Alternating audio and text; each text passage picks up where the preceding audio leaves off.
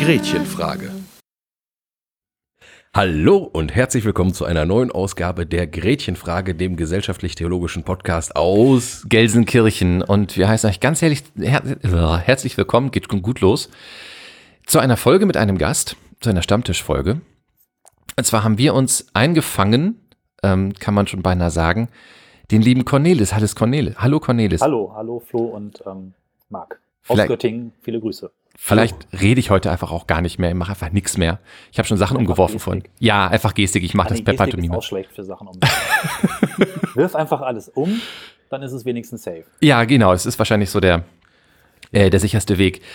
Ähm, ja, wir haben dich äh, aus, aus diversen Gründen haben wir dich äh, heute eingeladen. Es ist wunderschön, dass du da bist. Wir haben dich nämlich getroffen auf dem letzten Podcamp. Das ist noch gar nicht so lange her, ne? Das war im Januar diesen Jahres tatsächlich. Ja? Ich hätte jetzt März gesagt. Hätte ich jetzt auch, aber ich weiß Oder vielleicht Februar? Ich hätte letztes, nee, ich hätte letztes Jahr gesagt tatsächlich, aber es war, glaube ich, dieses Jahr. Nein, nein, es war dieses Jahr. Es war dieses Jahr, genau. Das Wetter war schlecht, es war kalt, aber es war, glaube ich, nicht Januar. Naja. Genau, so. Ich tippe auf März. Und ähm, da haben wir dich, da haben wir dich getroffen und ähm, du bist ja nun kein Unbekannter in der Podcast-Szene. Es mag aber durchaus sein, dass unsere Hörerinnen vielleicht gar nicht unbedingt wissen, wer du bist. Deswegen wäre es schön, wenn du einfach mal so ein, zwei Sätze zu dir sagst. Genau, man kennt mich aus drei Formaten. Das historisch am längsten laufende Format ist Schöne Ecken. Das ist das, wo wir draußen rumlaufen und Geräusche mit aufnehmen, Fotos machen und versuchen über Architektur, Stadtkultur und zuweilen auch Lokulisches, also alles, was mit Essen zu tun hat, zu sprechen. Eigentlich reden wir über das, was das Leben lebenswert macht, also alles, was schön ist oder eben auch nicht so schön. Ähm, wir beschweren uns gerne über Orte, die eben nicht schön sind, um herauszufinden, was eigentlich, ja, was macht schöne Städte, was macht Urbanität aus. Ich wollte immer Architektur studieren zum Radio, hat beides nicht geklappt, also mache ich einen Podcast über ja, Architektur und Geräusche. So könnte man das vereinfachen. Auch hören oder zurzeit nicht so viel leider aus privaten Gründen kann man mich im Anycast. Das ist ein, ähm, sagen wir mal, Boulevardformat oder auch Laber-Podcast. Der Fachpodcast für Heimat, Recht, Bahn und Moral ist der Untertitel. und ich glaube, Flo ja. kennt das noch nicht. nee, ich, ich, kannte das tatsächlich nicht. Heimat, Recht, Bahn, und Moral. Bahn genau. und Moral. Das genau. ist. Wobei die, ja. Quite a lot auf einmal. Ja, aber die Bahn wurde ausgelagert in die Bahnhelden, die ich mit äh, Dennis Mohat zusammen mache. Und das ist dann das dritte Ding. Viel. Genau, das ist das dritte Ding. Äh, liegt leider auch eben noch aus privaten Gründen, aber zumindest da sind die nächsten Folgen geplant. Da reden wir nur über Bahn und Bahnfahren ist etwas, was ich auch sehr gern tue, da ich in Göttingen wohne und in Hannover arbeite. Dort wiederum an der Uni, nicht als Beamter, wie wir vorhin schon hatten, sondern als Angestellter im öffentlichen Dienst mache dort E-Learning. Also ich bin für den gesamten Bereich E-Learning verantwortlich. Das ähm, sind Lernmanagementsysteme, digitale Dokumente, Vorlesungsaufzeichnungen, ganz viel Video, also was mit Medien. Ich mhm. mache gern was mit Medien. Wenn schon nicht Radio, dann irgendwie wenigstens sowas an der Uni. Da gibt es, glaube ich, auch einen Podcast, der genauso heißt. Irgendwas, Irgendwas mit Medien. Mit, ja. ja. Ich weiß, Cornelis, dass wir, dass wir bei dem Podcamp da äh, im Unperfekthaus, äh, ich glaube, da haben wir zusammengestanden irgendwie, ne? Im Flur und haben ein bisschen gequatscht. Oder waren wir ja. das nicht? Doch, das waren wir, ne? Das waren wir, nachdem ihr eure Aufnahme gemacht hattet. Das war ähm, Gretchenfrage Plus. Jetzt vergesse ich den Namen immer von dem ähm, Mythos Lust der genau. Frau. Und wir haben die Folge untertitelt mit From Ficken. Ich finde das immer noch. das war schon. Ja, nee. Das war halt der erste Kontakt, dass das auf dem, auf dem Whiteboard prangt und ich gefragt habe, was geht da ab? ja, ich glaube, dass dieser Gedanke oder diesen Gedanken hatten relativ viele, die da erfahren. Das war gutes Marketing. Ja, ein bisschen. Ja. Ich, ich glaube auch. Es gibt kein genau, schlechtes ähm, Gerede. Nee.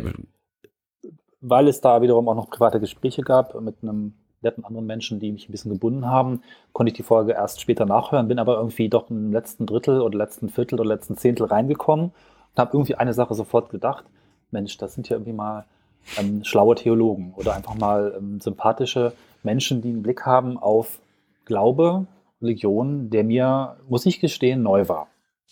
Ähm, ich habe das irgendwie immer anders erlebt und da kommen wir vielleicht noch gleich zu mhm. oder sehr wahrscheinlich. Und ähm, da kamen wir ins Gespräch und äh, ich habe ja durch euch auch einen tollen Kontakt bekommen oder wir haben den bekommen für das schöne Eckenformat. Ähm, wir waren nämlich äh, auf Schalke unterwegs mit auch einem Theologen und den würde ich auch noch gleich mit reinwerfen in das äh, Paket äh, schlauer, moderner, vielleicht auch Theologe oder moderner Mensch, der Glaube einfach mal anders versteht. Ne? Also auch da nochmal der Plug, die Folge könnte jetzt schon raus sein. Ähm, ist auf jeden Fall im September veröffentlicht. Schöne Ecken auf Schalke. Mhm. Äh, eine tolle Kombination aus äh, Architektur, Glaube und ähm, was Menschen empfinden, die in diesem Stadion performen müssen. Mhm. zusammenfassen. Aber äh, Bottomline ist, ähm, ja, Menschen, die Glauben einfach mal modern, anders, offener sehen. Und eben auch einen vom Ficken Podcast machen. das spielt da ein bisschen mit rein. Das, ähm, ja, das, das, das finde ich sehr progressiv. Ja.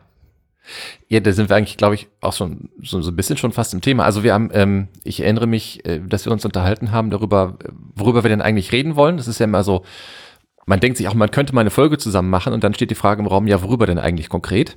Mhm. Und ähm, äh, dann hattest du diesen schönen Satz gesagt, ähm, dass es dir bisher noch nicht allzu häufig passiert sei, dass du intelligente Menschen aus dem religiösen Bereich getroffen hättest. Ja. Und da habe ich so gedacht, okay, das können wir einfach mal als Anfangsstatement nehmen. ja. Und mal gucken, was da so draus sich entwickelt. Ich merke natürlich, ich schmeiße jetzt Theologen und äh, gläubige Menschen irgendwie auch wieder in einen Topf. Das ist nicht unbedingt richtig, aber das ist mir schon klar. Ja, nicht hm. jeder Mensch, der glaubt, ist gleich Theologe.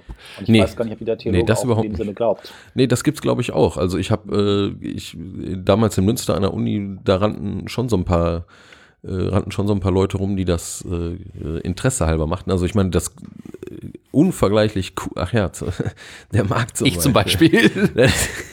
das unvergleichlich Coole am Theologiestudium ist, ist, dass, äh, dass es ähm, eine unheimliche Breite abdeckt. Ne?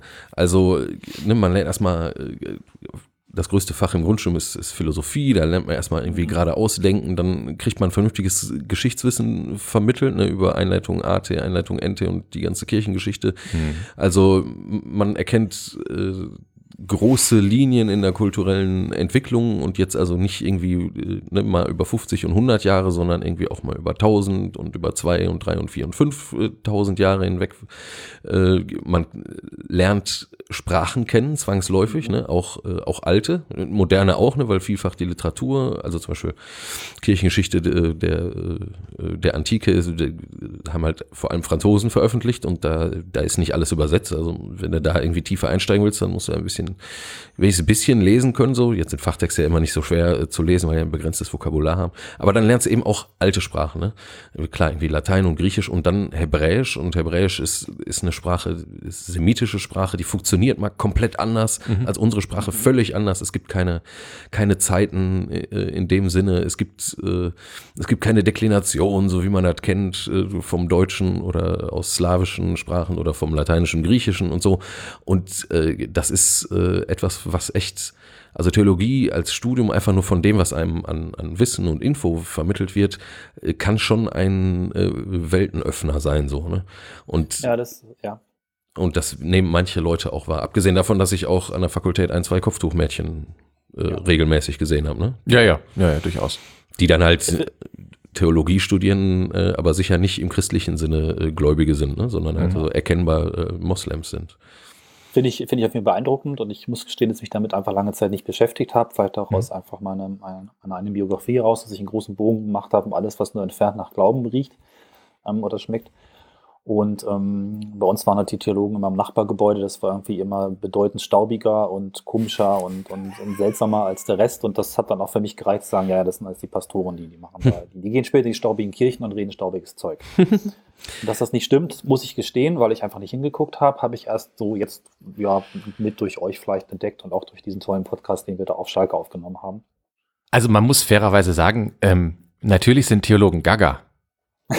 Also die sind komplett komplett kaputt, also kaputt nicht, aber komplett ein bisschen schräg schon. Das ist einfach so. Also, Klar. also überhaupt das. Menschen sind super. Also ja, aber also ist mit dem Staubigen. Ich habe kurz an unsere Bibliothek gedacht. Also ähm, du, wenn du da reingehst, dann also ich kann den Geruch nachvollziehen. aber äh, ehrenhalber muss man sagen, ist alles nicht so schlimm wie äh, wie bei den klassischen Philologen. Da ist am schlimmsten. Ja, das ist das ist ja. allerdings wahr. Das das stimmt. ähm, äh, und es gibt natürlich auch äh, es gibt natürlich auch äh, das, was du irgendwie mit äh, staubiger Theologie beschrieben mhm. hast, ne? Und die mhm. dann später in staubigen Kirchen staubiges Zeug reden, das gibt's auch. Das war äh, ja. Das habe ich dann, als ich Theologen von anderen Fakultäten kennengelernt habe, auch so ein bisschen erahnt. In Münster war es halt immer so ein bisschen anders, weil das, ähm, weil das in den 70er und 80er Jahren echt auch eine Hochburg der, der Mhm. progressiven, man muss ja sagen, äh, dezidiert, äh, also politisch jetzt eher so links gelagerten äh, Theologie war. Ne? Schon also sehr. Befreiungstheologie war ganz groß, ne?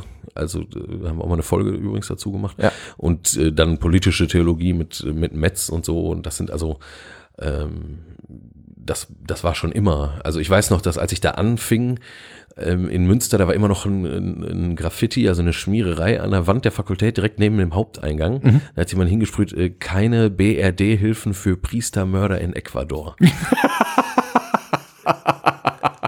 Ja, okay. Ne, Das muss also aus den, äh, aus den äh, frühen 80ern noch gewesen sein. Das. Ähm, Ich bin so selten in Münster gewesen. Das klingt aber auch stark nach Göttingen. Jetzt so, ja da, glaube ich, vergleichbar die Stelle ein bisschen. Theologie weiß ich jetzt nicht drüber, aber äh, sympathisch, ja. Göttinger Theologie kenne ich auch nicht, aber äh, ja, ja, aber das, das ist so, also man muss auch, ähm, das ist einfach der, tatsächlich der Eindruck, ähm, wobei, wenn man sich anguckt, wer alles schon mal in Münster gelehrt hat, Ratzinger zum Beispiel auch, ne? ja, mal kurz. Ja, war nur kurz, aber ich glaube, es war auch nicht, war auch anstrengend für ihn. Kaum, dass der Papst war, hat irgendjemand eine komische Plakette an das Haus, wo er da irgendwie ein Dreivierteljahr gewohnt hatte. Dann, an- äh, ist egal, lass mal, das Nebengla- Nebengla- Das sind jetzt so unsere persönlichen Erfahrungen. Entschuldigung, genau, wir, wir gleichen hier völlig ab. mit Genau. dem mit dem Theologiestudium, aber eigentlich, äh, wenn ich mich richtig erinnere, als wir da zusammenstanden auf dem auf dem Podcamp, da hattest du eben auch erzählt, dass du eher, sagen wir mal, ähm, äh, abstoßende Erfahrungen gemacht hast, was dann dazu Ja. geführt hat, dass du dass du halt auch diese spezielle Einstellung oder diesen diesen Blick auf äh, Religion hast, der jetzt Genau. vielleicht ein bisschen verengt ist oder weiß ich nicht oder war. Ich muss mal ganz kurz nachfragen. Ihr habt äh, katholische Theologie beide, ne? Ja, Das ist so. Weil, ähm, genau, meine, meine Erfahrung, das habe ich glaube ich auch gesagt, ist eher so, ähm, ja, fundamentalistische evangelische Menschen, Mhm. die sich in einer seltsamen eigenen Glaubenslogik innerhalb einer äh, normalen evangelischen Kirchengemeinde zusammengefunden haben und diese so ein bisschen, weiß nicht, unterhöhlt, aber so für sich genutzt haben. Das ist so meine Jugenderfahrung von, ich weiß nicht, wann mich meine Mutter zum ersten Mal damit hingeschleppt hat. War ich da schon zehn, ist auch nicht so ganz wichtig. Auf jeden Fall habe ich meine ganze Jugend- und Teenagerphase, die eigentlich prägend ist, äh, wöchentlich mehrfach in, einem, in so einer Gruppierung verbracht. mhm. Und ähm, was ich glaube ich auch im Vorgespräch gesagt habe, das, was ich so eigentlich im Kopf behalten habe, ist vor allen Dingen Angst. Mhm. Ähm, so eine, so eine Angstlogik, ähm, die dieser gesamten, was ist das? Ist das eine Theologie? Ist das eine Ja, ja, also die, ja, die du, Lehre, die man da gehabt hat? Ne? Und Also, wie, wie ging auch die? Werte. genau, Wie ging die so? Was, was war das, was du erlebt hast, so, wenn du das versuchen würdest Ja. zu charakterisieren? Also, ja. das interessante Ding, dass halt Sünde ein ganz, ganz zentraler Begriff war und dass die ähm, stets geschehene Sünde uns, äh, auch gerade uns jungen Menschen, wirklich sehr ein, eingehämmert oder einfach beigebracht wurde. Es war halt auch, wie es Religionen sicherlich oft sein können oder einfach auch vielleicht sind, oft sehr manipulativ und sehr, sehr, ich will jetzt nicht sagen Gehirnwäsche, aber es ging durchaus in die Richtung. Hast du ein Das konkretes so- Beispiel? Das, wär, das Ja, ist immer cool. Also, ähm, Ja. Genau, ähm, es, es ging halt in die Richtung, dass äh, man sündigt eigentlich die ganze Zeit und das auch im Kopf. So, und äh, konkretestes Beispiel ist eigentlich, dass du als 14-jähriger Mensch, der ich dann irgendwann war, natürlich auch gelegentlich mal irgendwelche Frauen vor deinem geistigen Auge entblättert hast. Mhm. So, das war Sünde. Mhm. Hätte ich das getan, hätte ich sofort um Vergebung beten müssen. Mhm. Und äh, ansonsten wäre ich in die Hölle gekommen. Und ich weiß, dass meine Jugend durchaus, und ich war einfach jung und äh, in sowas reingewachsen, geprägt war von der Angst vor der Hölle. Und zwar Ja. massiv. Es wurde sehr oft über Hölle gesprochen, über auch die schlimmen Passagen der Offenbarung, was da alles so Also wie, wie, wie, beschrieben wurde. Nur Ja. so, um das, um das vielleicht auch ein bisschen zu ähm, bildlicher darzustellen. Also wie muss ich mir das, mir das vorstellen? Ihr seid also dann in das, in das Gemeindehaus der evangelischen Gemeinde, deine Mutter Ja. und du, und dann saß da irgendjemand und der hat euch das so erzählt oder, oder war Also das ein Kreis in oder? der Familie Ja. oder in der Gruppe selber? Ähm, es war ein Kreis, ich würde den Namen jetzt hier nicht nennen wollen, ein Ort, Natürlich. das vielleicht auch noch bekannte sind. Also es war im Prinzip eine Gruppierung, die sich getroffen hat, einmal pro Woche und Ja. sowas wie einen eigenen Gottesdienst gemacht hat. Im Gemeindehaus, nicht in der Kirche. Der ging dann ungefähr eine Stunde, anderthalb mit mindestens 45 Minuten, man könnte sagen, Predigt, Auslegung, Gespräch, was ich als äußerst belastend und meist einfach nur auch langweilig empfunden habe, aber natürlich war da immer auch Inhalt drin. Ja. Ähm, mit ein bisschen Bewegung drumherum. Weiterhin gab es eine Jugendgruppe, die sich jeden Samstag getroffen hat, wo das Ganze quasi in ähnlicher Form für Jugendliche ja, bisschen moderner, Anführungszeichen, ein bisschen kürzer, eben auch wieder ähnlich abgefahren wurde. Und Gebetsabende und ich glaube, die waren auch lange Zeit am Kindergottesdienst beteiligt und ähm, da war ich natürlich nicht mehr, weil ich zu alt war. Und irgendwo auch mit in, als Kirchenvorsteher in der Organisation der Gemeinde. Also es war so ein bisschen da so reingeflanscht, aber alles, ähm, also ich waren wenige Menschen in der Gruppe, die ich jetzt als ähm, Gemeindemitglieder gesehen hätte, vor allen Dingen, weil die meisten eben nicht aus dem Ort kamen. Das war quasi schon so eine Freikirche innerhalb, Freikirche innerhalb einer evangelischen Gemeinde mit Zugereisten, die dann eben sich dort getroffen haben. So. Also war das auch schon, das waren halt auch Leute, die sich speziell äh, für diese Art des Kircheseins irgendwie so zusammengefunden Genau. haben. Genau. Auch waren auch hm, waren auch als Sekte verschrien. Also in dem Dorf, wo das Ganze stattfand, hatte ich dann auch Klassenkameraden später, die das dann quasi aus ihrer Außenperspektive so ein bisschen beschrieben haben. Das war dann so die Sekte, hat man schon mal gehört. Hm. Trotz evangelischer Gemeinde drumherum. Genau. Und ich, also ich will da jetzt gar nicht, gar nicht ähm, jetzt irgendwie in rechtliche äh, ähm, Thematiken abtauchen, aber nur um es zu verstehen. Ähm, die evangelische Gemeinde hätte ja sagen können, ihr könnt das ja gerne machen, aber nicht in unserem Gemeindehaus. Ähm, Ja, Wurden die geduldet, wurden die, wurden die gemocht oder wie war das Verhältnis zu der evangelischen Gemeinde? ich glaube, also das habe ich nie ganz durchdrungen, weil Mhm. es mich auch nicht so direkt äh, nicht interessiert hat, aber mitbekommen habe ich schon, dass die, glaube ich, sehr willkommen waren, weil da waren ja Leute, die was gemacht haben. Mhm. Und da sie eben auch mit dem Kirchenvorstand waren, ich weiß nicht der Mehrheit, aber das haben das eben auch mit, mit geprägt haben und dafür gesorgt haben, dass das ging. Das hat sich dann irgendwann mal, glaube ich, auch zerlegt und existiert auch nicht mehr. Ja, Aber lange Jahre ähm, hat es, glaube ich, die Gemeinde sehr begrüßt, dass da so ein aktives Gemeindeleben war. Ich denke, das war die Sichtweise der normalen, in Anführungszeichen. Okay. Aber was die Gemeinde, wenn ich dich, wenn ich das jetzt verkürzt wiedergebe, was ich bis jetzt verstanden habe, äh, also sagen wir mal, äh, diese Gemeinde äh, hatte halt eine Theologie, die Mangel oder Sünden zentriert war. Genau. Mehr also oder weniger. In der Gemeinde Und man muss also, ja genau. Der Kreis hatte diese, diese Theologie und die Gemeinde hatte natürlich ihre normalen Gottesdienste, die waren wahrscheinlich anders geprägt. Weiß ich nicht, da war ich nie. Genau, und diese Gruppe hatte eben die Sünde als zentrales Ah, okay. Motiv, die Vergebung als äh, das, was ich äh, ständig tun muss, das Zeugnis geben war eben auch ein sehr wichtiges Element. Und äh, ja, die ständige Hoffnung darauf, dass dieser Gott, der in meiner Empfindung nach nie geantwortet hat, Vergebung erteilt. Oder Also ist wie so ein Hamster im Rad, du musst ständig leisten, leisten, leisten, leisten, leisten und weiß aber nicht, ob das Offen, genug ist, was du genau, leistest. Richtig. Also äh, Beispiel wiederum die Frau, die ich in meinem Kopf nackt ausgezogen habe. Dann spreche ich ein Gebet, bitte lieber Gott, das habe ich jetzt nicht so gemeint. Äh, könntest du das vielleicht verzeihen? Ich mache es auch nie wieder. Und Mhm. äh, während ich das bete, sehe ich eine andere Frau und dann muss ich ja schon wieder ran. Während er überhaupt nicht geantwortet hat und überhaupt kein emotionales, äh, kein Befreiungsgefühl entsteht. Äh, das, wie ich dann irgendwann auch später mal gelernt habe, hey, Katholo äh, katholische ähm, Beichte, da sagt wenigstens jemand, so, ist jetzt gut, äh, ist gestrichen. Ne? Und das ist halt nie passiert. Und Ja, natürlich nicht.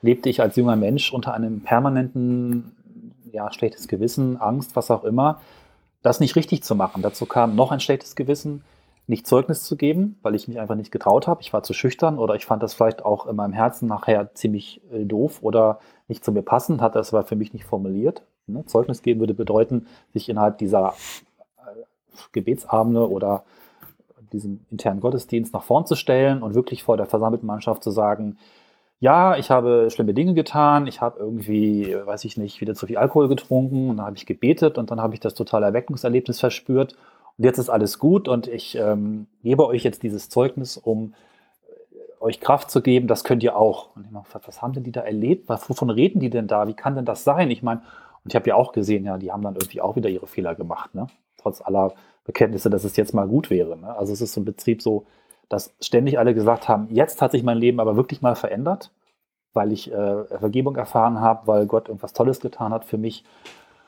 Und dann ist es doch wieder genauso weitergelaufen. Hm. Und das fand ich alles sehr komisch. Und gleichzeitig war ich aber in dieser Angst, äh, einerseits äh, in die Hölle zu kommen und gleichzeitig unter dem Druck äh, Zeugnis zu geben und natürlich auch, das war vielleicht der dritte Punkt, zu missionieren. Man sollte ja rausgehen und seine Klassenkameraden überzeugen, dass es eine tolle Lehre ist und die mitbringen, was ich mich einfach äh, voll nicht getraut habe oder es mir auch einfach total peinlich war, wie die schon sagen, das ist halt die Sekte Hm. im Dorf. Wow. Das Ja. ist ganz schön krass. Finde ich auch. Also, Äh, äh, wie bist du denn da rausgekommen? Ja, das ist eigentlich witzig, weil das war so überraschend simpel. Ich bin zu Hause ausgezogen. Das war zum Zivildienst. Ja. Und ähm, in meiner Erinnerung, ich war glaube ich 19 oder 20, der Tag, an dem ich zu Hause ausgezogen bin, meine erste eigene Wohnung hatte, habe ich aufgehört zu beten, bin da fast nicht mehr hingefahren und hatte damals für mich gesagt, ich mache das erstmal nicht, um zu gucken, wie sich das anfühlt. Mhm. Und äh, vielleicht finde ich ja irgendwann für mich eine Form von Glauben wieder. Das ist bisher nicht passiert. Ob Das ist gut oder schlecht ist. Ich habe das einfach weggelegt, Ja. wo ich auszog. Und da hat auch keiner mehr gesagt, du musst da hin. Und ähm, diese Menschen waren dann einfach auch nicht mehr äh, in meinem Umfeld. Und ein Jahr später begann das Studium und da habe ich eben auch einfach ähm, neue Menschen kennengelernt, andere Mhm. Denkweisen kennengelernt, vielleicht überhaupt erst denken, argumentieren, ja, reflektieren gelernt, was dann so einen langsamen Prozess ausgelöst hat, letztlich bis heute. Ne, Ich bin nicht mehr der Mensch, der ich damals war, aber ich merke schon, dass bestimmte Dinge, was weiß ich, auch äh, Blick auf äh, Ehe, Beziehung und so weiter, das Mhm. natürlich auch, muss man am Rande sagen, kein Sex vor der Ehe. Natürlich nicht. Ne? Und äh, wäre ganz schlimme Sünde. Mhm. Ja. Aber jede, jede Sünde war schlimm. Es gab da keine Abstufung. Es gab schlimme und schlimmere, aber Hölle war immer. Ne? Genau. Also ja, das ist, meistens geht es nur um die Zeit, die du in der Hölle verbringst, ob jetzt 3000 Jahre oder vier ja, oder so. das nicht. Ja, also so, äh, also man muss jetzt mal sagen, oder ich möchte jetzt mal kurz sagen, äh, an der Stelle so, ähm, also solche, ähm, das, was du da jetzt beschrieben hast, Cornelis, das gibt's, äh, ähm, das gibt's, äh, also glaube ich, das hat erstmal nichts zu tun mit evangelisch-katholisch, Ja. ne? so, so, sondern solche, ähm, solche Phänomene gibt's überall. Hm. Äh, Gibt es, glaube ich, auch in, äh, in anderen Zusammenhängen, also in gar nicht religiösen äh, Zusammenhängen. Ne? Also weiß ich nicht, irgendwelche, irgendwelche Sportgemeinschaften oder irgendwelche Leute, die ständig abnehmen wollen und die sich gegenseitig äh, unter Druck setzen. Nur ist das alle nicht ganz so schlimm wie die Hölle, ne? Dann Ja, ja. äh, das, das klar. Ähm, die Beobachtung, die ich mache, ist, dass das, und das trifft ziemlich mit dem zusammen, was du jetzt beschrieben hast, ist, dass das, äh, dass das eben häufig ganz konkrete Menschengruppen sind, innerhalb derer sowas passiert. Ne? Und dass es immer irgendwie auch was mit, äh, mit ganz konkreter Macht zu tun hat und Machtausübung oder Praxis äh, von Macht. Hm. Ich weiß nicht, inwiefern das, inwiefern das jetzt auf deine Situation passt, aber da gaben, nat natürlich hatten die Menschen in der Gruppe, so wie du das beschreibst, äh, natürlich alle ähm, äh, Macht übereinander, ne? Mhm. Hm. Oh ja, und dann gute, gute Beobachtung, ja. können, äh, ne, und, äh, und ich sag mal so, wenn ich jetzt irgendwie Eltern und Kinder anging, dann hatten, ne, ich meine, alle Eltern kommen irgendwann mal dahin, dass sie nicht weiter wissen mit ihren Blagen. Das, äh, ne? Äh, So, dann hat man aber da äh, schon, sagen wir mal, einen Werkzeugkoffer liegen. Ne? Wenn du das nicht machst, dann kommst du in die Hölle, ja, genau. Mhm. Du meinst auch eine gewisse Machthierarchie innerhalb dieser Gruppierung? Also die, die, die, es gibt ja immer auch die wichtigen Personen in so einer Gruppe, dann gibt es die normalen Mitglieder, dann gibt es irgendwie die, die, die, die älteren Teenies und die jüngeren Teenies und alle haben irgendwie quasi aufeinander, zeigen aufeinander und sagen, hier, du musst aber aufpassen mit deiner Sünde. Also, Ja. Und vieles mehr. Aber das so als zentrales Motiv, um das mal so zu vereinfachen. Ja, also so, so scheint das ja Hm. zu sein. Und das kann in beliebig großen, nee, nicht in beliebig großen, aber es passiert halt in, in Ja. Gruppen verschiedener Größe und auch eben vor einem, vor einem verschiedenen Hintergrund, egal was für eine Ideologie jetzt dahinter ist. Und interessant ist halt, dass hier, ähm, wenn du sagst, also und explizit auch die, du hast gesagt, die schlimmeren Sachen aus der Offenbarung und so äh, gelesen wurden, so, also dann sieht man richtig, wie Bibel ne, oder wie religiöse Tradition äh, benutzt wird und so. Ich, Ja. ich für meinen Teil kann nur sagen, also klar hatte ich auch immer eine, Vorstellung von Gott und auch von dem, der irgendwie, der irgendwie unterscheidet zwischen Gut und Böse, ne? Ne? So, und ich, äh, ich bin da mittendrin und ich weiß nicht, äh, weiß nicht immer, äh, was ist jetzt richtig, was ist jetzt falsch und ich kann auch irgendwie was falsch machen, aber ich weiß noch, dass ich, äh, ich bin ja katholisch groß geworden, so sozialisiert als, als Kind, wenn du zur Erstkommunion gehst, irgendwie im, was ist das, dritte Klasse, wie alt bist du da? Ne? Ja, neun ja, oder was? Neun ungefähr. Ja, So, acht, neun. acht, Mhm. neun. Ähm, da geht man zu, zur Erstbeichte vor der Kommunion. Ne? Und war auch schlimm, ehrlich gesagt. Ja, Hat eben. man da Angst vor? Nee, ich hatte da überhaupt keine Angst davor, Ah, weil, weil, ähm, ich weiß nicht, also in der Gemeinde, der ich groß geworden bin, da war, also da gab es halt diese, die Messe am Sonntag und ansonsten halt, weiß ich nicht, den Kinderchor und äh, nach der Kommunion irgendwie äh, Messdienerei, aber es es wurde nie so, also auch in Jugendgruppen oder so, natürlich wurde irgendwie dann mal gebetet, aber das, ist, das machte man halt, wann man katholisch war und Mhm. nicht äh, äh, weil man da, also man macht das halt so, aber das hat keine weitere Bedeutung. Das ist schon in Ordnung in dem Moment, wo man es einfach nur macht, weil man es halt immer schon so gemacht hat. Und, äh, und es gab jetzt diesen, ich weiß aber, dass es, dass es, das, dass es auch katholische Kontexte gibt, wo das Haar genau so abläuft, wie, wie du das gerade beschrieben hast für den, für den evangelischen Bereich. Nur ich, ich bin halt irgendwie in einem Umfeld groß geworden, in dem das überhaupt nicht so war. Also ich, das, ähm, dass ich jetzt irgendwie Angst gehabt hätte als erste, äh, als, als erste Emotion, wenn ich an meine Religiosität denke oder so, das habe ich einfach tatsächlich so nicht erlebt. Das wurde mir halt auch nie so Mhm. vermittelt. Ne? Und Gott war, äh, war nie oder mir für meinen Eltern und auch, äh, auch in, in den kirchlichen Zusammenhängen wurde mir nie vermittelt als derjenige, der, äh, der halt äh, nur darauf lauert, äh, uns nachzuweisen, wie scheiße wir sind. Ne? Ja. sondern, sondern eher so als derjenige, der halt irgendwie dabei ist und uns irgendwie lieb hat, egal was wir machen. Also leistungslos. Interessanterweise ähm, ist, das, ist das eine zwittrige Sache, ne? Also das wird immer gesagt ähm, und man will das auch gerne glauben, aber man, äh, also ich, wenn ich auf mich gucke, so, äh, da hat auch äh, ne, so eine Befreiung äh, stattgefunden, so, ne? Also dass ich das wirklich glauben kann, ähm, äh, sagen wir mal, dass, äh, äh, dass ich Ja. einen, einen, einen Positivkredit habe oder so, ne? Und dass ich erstmal äh, irgendwie lieb gehabt bin und erstmal gut bin äh, und dann kann ich mal gucken, wie ich noch besser werden kann, vielleicht. So, also das dauert auch bis, ich glaube, es ist auch eine Lebensaufgabe, sich mehr und Oh mehr ja. zu befreien. Oh ne? ja. Ja. Also, ähm, als du das gerade so erzählt hast, da habe ich mich durchaus an, an meine Kindheit erinnert gefühlt. Ähm, ich kenne Da kommst du aus Oldenburg, ne? Ja, das ist, äh, das muss man dazu sagen. Das hat auch eine, eine kleine, eine kleine Ortskomponente sicherlich. Also ich ähm, habe auch nicht gelernt, vor Gott Angst zu haben. Ne? Also für mich war Gott immer der liebe Gott als Kind und er ist auch später immer der geblieben, der irgendwie unser Wohlwollen will. Ähm, maximal der, der früher mal anders war. Ne? Also im Alten Testament so der strafende Gott und im Neuen Testament der liebende Gott, bis man dann mal irgendwann auch eine lernt. fucking Verkürzung ist. Genau, bis man dann mal später irgendwann im Theologiestudium lernt, dass das jetzt irgendwie auch nicht ganz hinhaut. Ähm, aber das war so das Maximum, ne? Und ich habe mir halt gedacht, Ja. naja, wir leben nicht mehr im alten Ägypten, also muss ich auch keine Angst vor Feuerstürmen haben oder vor Plagen. Ähm, ich würde bis zu einem gewissen Grade behaupten, dass Religion und Angst in der Generation meiner Großeltern deutlich verknüpfter war, deutlich enger verknüpfter war. Mhm. Also ich weiß zum Beispiel, ich hatte eine Diskussion äh, mit meiner Oma. Ähm, da ging es darum, dass meine Eltern so Stück für Stück und immer mehr den Sinn von Kirche verloren haben. Ne, die haben ihren Glauben verloren, die haben ihren, ihren Kontakt zur Kirche verloren. Ähm, wobei ich, also ich würde behaupten, heute im, Rückblick würde ich sagen, der Glaube meiner Eltern hat sich, hat sich irgendwie verändert. Ne? Der hat so eine, so eine Transformation durchgemacht.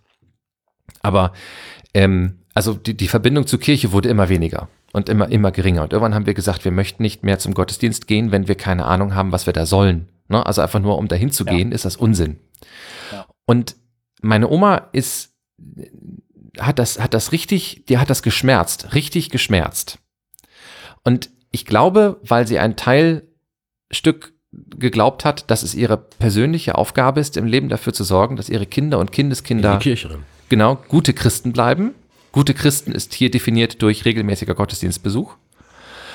Und ähm, äh, das war so ihre Aufgabe und vielleicht, das hat, äh, das weiß ich, also ich bin mir nicht sicher, ich habe das gehört, ob das so stimmt, weiß ich nicht, weil ich dafür meine Oma nicht lange noch kennengelernt habe. Aber ähm, ich erinnere mich daran, dass ich mal mit jemandem drüber gesprochen habe und die sagte dann zu mir, also ich glaube, Oma hat Angst, dass sie in die Hölle kommt, wenn sie es nicht schafft, dass ihr Enkel in der Kirche bleibt.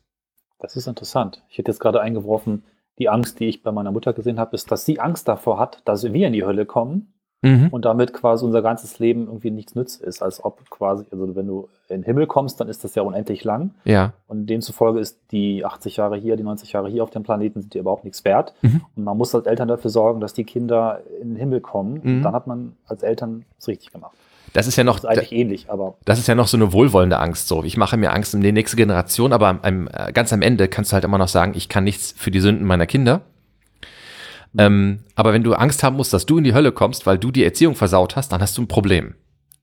Weil du eben nicht bis ins letzte, bis ins letzte und ins hundertprozentige ähm, Ja. an, die Handlungen anderer Menschen bestimmen kannst, nicht mal, wenn es deine Kinder sind. Ja, ne? und das passt halt auch nicht zusammen mit, äh, mit dem, was Religion eben auch äh, immer sagt, oder jetzt zumindest das jüdisch-christliche, wo die, die Basiserzählung, wir sagen das äh, immer wieder, äh, im Alten Testament ist ja die äh, der Befreiung ne, aus der Genau. Knechtschaft. Also eigentlich geht es um die Freiheit einer Gruppe von Menschen und äh, näher hin äh, um die um die Freiheit der Einzelnen. Ne? Also bei Martin Luther, dem, dem großen Reformator, äh, ist ja nichts so wichtig, äh, oder ist einer der, der Kernbegriffe die sogenannte Freiheit eines Christenmenschen, ne? die man halt Genau. im, allein im Glauben hat, ganz ohne Leistung. Ne? Das war einer der Kritikpunkte Luthers an, äh, an der katholischen äh, Theologie seiner Zeit, nämlich die, die Werkgerechtigkeit. Ne? Also, äh, ne, wenn du äh, äh, glaubst, äh, dann sieht man das, ne? Also an ihren Taten sollt ihr sie erkennen und so, ne? Also du musst nur genug Gutes tun. Zur Zeit Luthers äh, genug Kohle spenden äh, für äh, die Kirche oder für Ablassbriefe ihre, kaufen und so. ja, Ja, mhm. so äh, und davon hat er äh, hat er ja äh, erstmal die Theologie beziehungsweise die Christen äh, ne, irgendwie auch befreien wollen und interessant ist, dass das dann dass das dann auch innerhalb der evangelischen Kirche nicht lange hält, ne?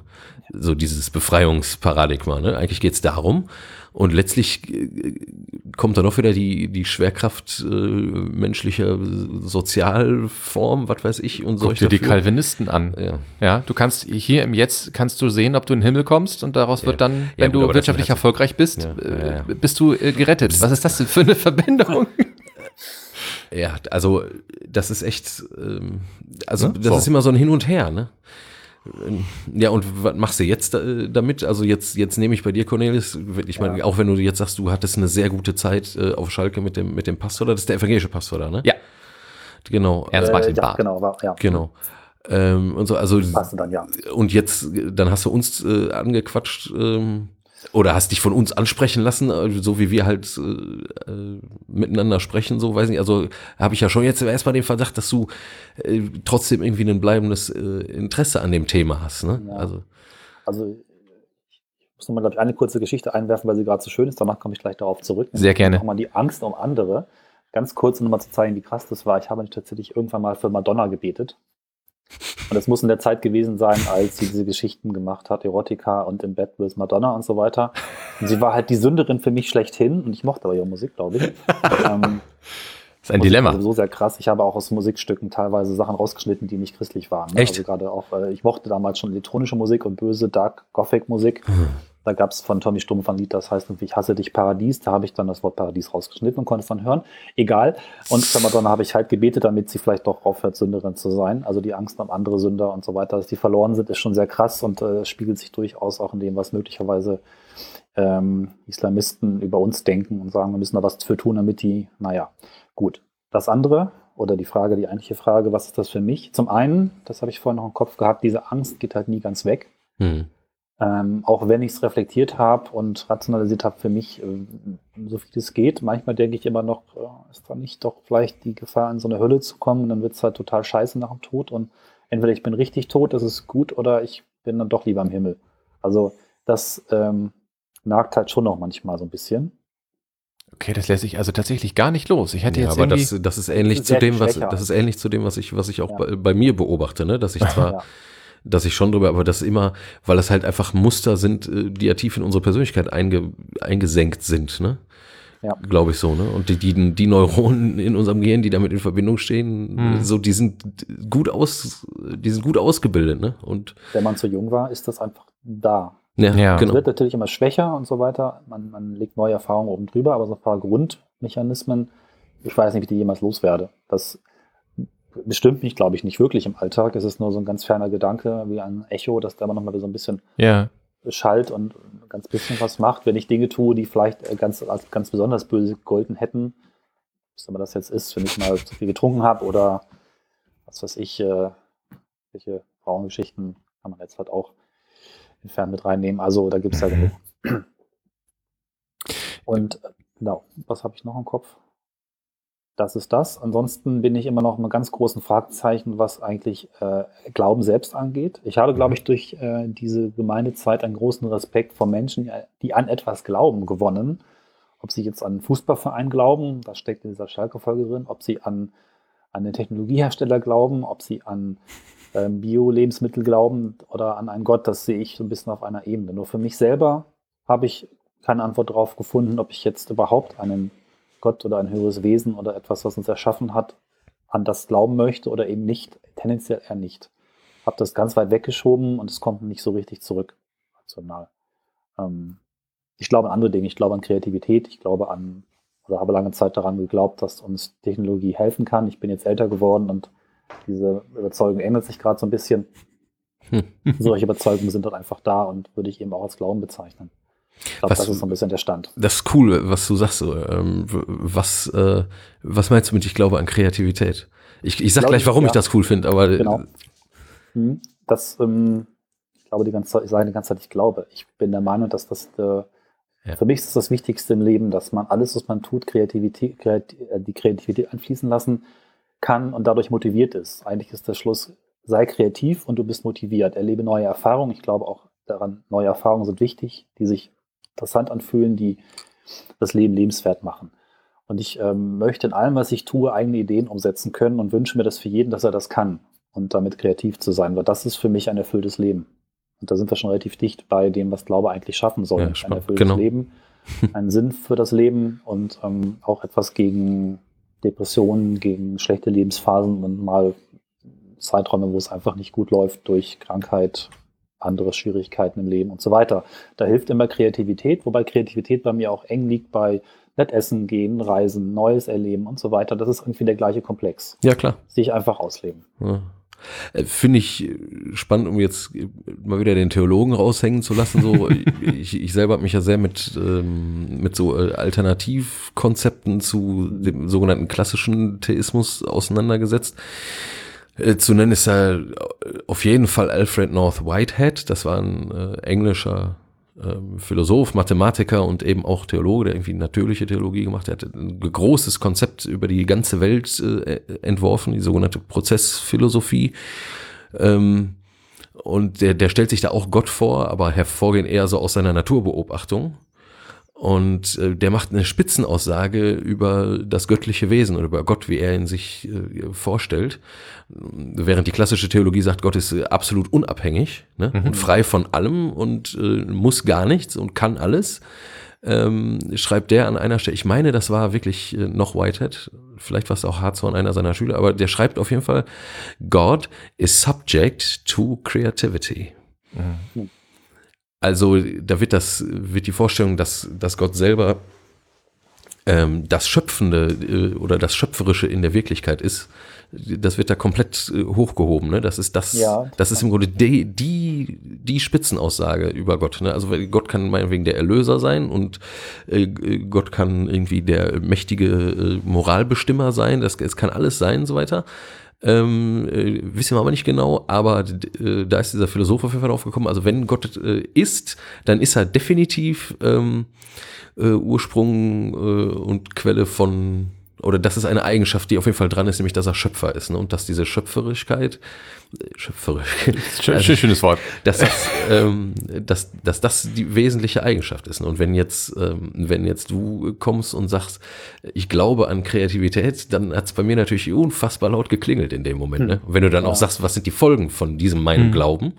Ne? Ja. Also ich würde mal sagen, man kann ja sagen, Glauben sind irgendwelche Konzepte im Kopf. Ne? Ähm, ich persönlich würde sagen, das ist alle nicht so wichtig.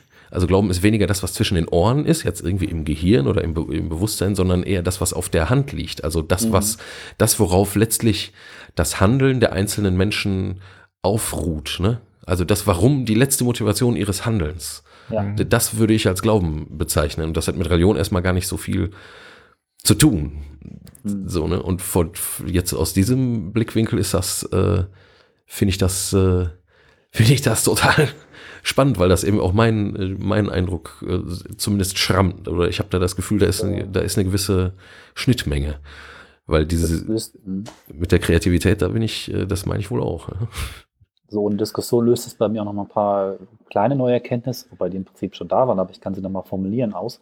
Ähm, was mich durch diese düstere Phase oder diese schwierige Phase meiner Pubertät und in dieser ähm, Gemeinde so ein bisschen gefangen zu sein, durchgetragen hat, war Kreativität. Ne? Also wann immer es, ähm, also ich hatte auch nicht nur, dass mich die, diese, diese Gemeinde belastet hat, ich war auch kein guter Schüler oder keiner, der irgendwie in der Schule motiviert war.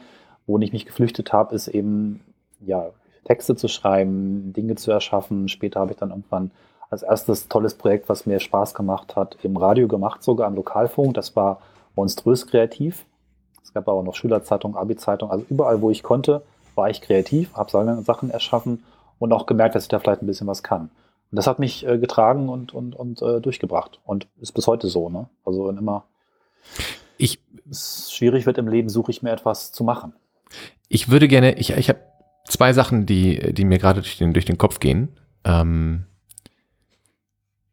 Sekunde, irgendwas geklingelt. War das bei dir oder bei uns? Nein, das war bei ja, euch. Das war bei uns, alles klar, gut.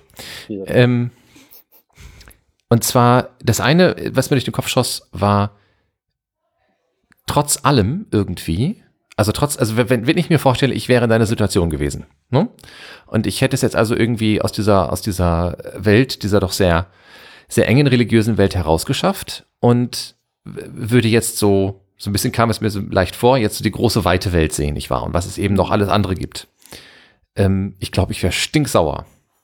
Und das nehme ich bei dir so gar nicht wahr. Also so null Jähzorn. So, das finde ich bemerkenswert, mhm. ehrlich gesagt. Also jetzt nur als Beispiel, ich denke, er nimmt mir das nicht übel, ne? Also glaube ich kaum. So ein Holger Klein macht das anders, ne? So. Ja. Und ähm, der ja auch eine ähnliche äh, Geschichte wohl hat. Also er hatte mal irgendwann erwähnt in einem Podcast, dass er auch mal Teil einer so religiösen Kleingruppe war. Und dann hat er sich von ihr abgewandt und ist in das krasse Gegenteil, ne? Also der ist der mhm. ultimative, der ultimative Religionsgegner geworden und haut darauf ein, wann immer er die Chance dazu hat. Und mhm. äh, ich kann es ihm im Prinzip auch nicht verübeln. Bei dir merke ich das aber so gar nicht. Wie kommt das?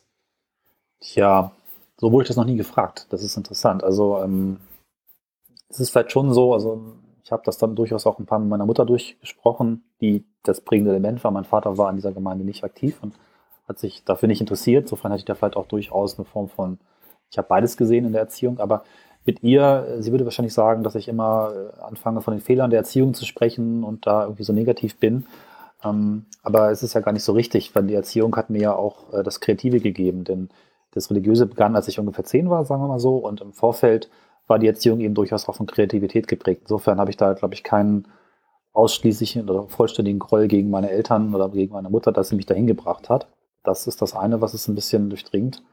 Und das andere ist vielleicht so ein bisschen, ja, ich habe, glaube ich, doch durchaus da gelernt, was es bedeutet zu glauben. Und ich würde es Menschen, oder ich nehme es Menschen nicht übel, dass sie glauben. Ich habe davor immer Respekt gehabt und habe auch sehr früh erkannt, dass andere Gläubige an andere Dinge glauben, also auch andere hm. Religiösgläubige. Und habe irgendwie seit Jahren und Tagen einen Kollegen im Büro, der ist ähm, Muslim und wir haben da auch viel reflektiert darüber gesprochen und finden das irgendwie auch sehr schön und sehr, sehr interessant, was die Religion eigentlich ist, wenn man mal den ganzen Mist weglässt, der so äh, obendrauf passiert. Den die Gläubigen tun meistens. ja, die Fundamentalisten, Fundamentalisten tun, die, ja. die schlimmen Gläubigen, die es nicht verstanden haben, tun. Ähm, war auch letztes Jahr in Istanbul und sehr begeistert von, von den Kirchenanführungszeichen, die nämlich gemütlich, schön und einladend sind und nicht abweisend und bedrückend wie oft unsere. Mhm. Anderes Thema. Ähm, dieser Respekt davor, dass Glaube an sich, glaube ich, nicht schlecht ist. Nur die konkrete Ausfertigung dessen, was ich erlebt habe, blöd war ich habe schon einen gewissen Groll gegen diese Gemeinde. Da sind auch ein paar Dinge passiert, die ich jetzt hier nicht erzählen mhm. möchte. Ähm, aber vielleicht bin ich auch nicht so ein Mensch, der irgendwie unbedingt so nachtragend ist. Also das ist generell nicht so. Vielleicht ist das auch Teil der christlichen Prägung. Hm. Ja, also der Kreis. Wenn, wenn, es das äh, geschafft hätte, äh, dann wäre das ja was Schönes. Also äh, ich tue mich zum Beispiel schwer damit. Ne? Ich glaube, es ist auch kein Geheimnis für alle, die mich kennen, dass ich mich manchmal echt schwer damit tue, einen Groll loszulassen. Mhm. Ähm, also meine christliche Erziehung hat das nicht geschafft. Ja, mhm. und ähm, wenn sie das bei dir geschafft hat, dann ist das erstaunlich, weil sie hat es offenbar trotz alles anderem geschafft. Nicht? Also mhm. Also trotz allem, was da so passiert ist. Das ist ja, äh, also wenn das wirklich der Grund wäre, dann wäre das erstaunlich.